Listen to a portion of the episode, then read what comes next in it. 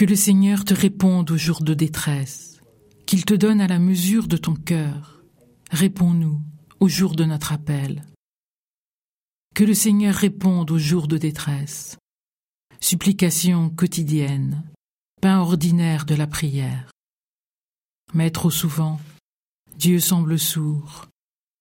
Je revois des visages rencontrés il y a presque un an, au sud Kivu à l'est de la République démocratique du Congo. Mal total que celui subi depuis vingt ans par des centaines de milliers de femmes et d'enfants, victimes de la banalité du mal d'hommes, de groupes armés, mutilations sexuelles, tortures qu'on ne peut raconter et qui fracassent l'humanité. Le Seigneur entend-il leur désespoir? Ils sont les frères et les sœurs de Job. Qui fera que l'on m'écoute? J'ai dit mon dernier mot.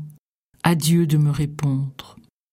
Oui, qu'il écoute à la mesure de leur cœur meurtri et les délivre de leurs ennemis. Qu'il n'ait plus à avoir peur. Mais sa réponse est dans nos mains. J'ai vu sa bonté à l'œuvre dans le corps d'hommes et de femmes, tel le docteur Denis Mukwege, qui, malgré fatigue et peine, secourt, accueille, tente l'impossible pour consoler et raccommoder des avenirs et des corps volés. Oui, ce sont ces femmes et ces hommes qui sauvent l'humanité à main nue. Ce sont eux qui viennent à ton secours, toi, mon Dieu. C'est grâce à eux que je peux encore croire que tu n'as pas déserté cette terre désolée par la folie des hommes, qu'un jour enfin le mal sera vaincu.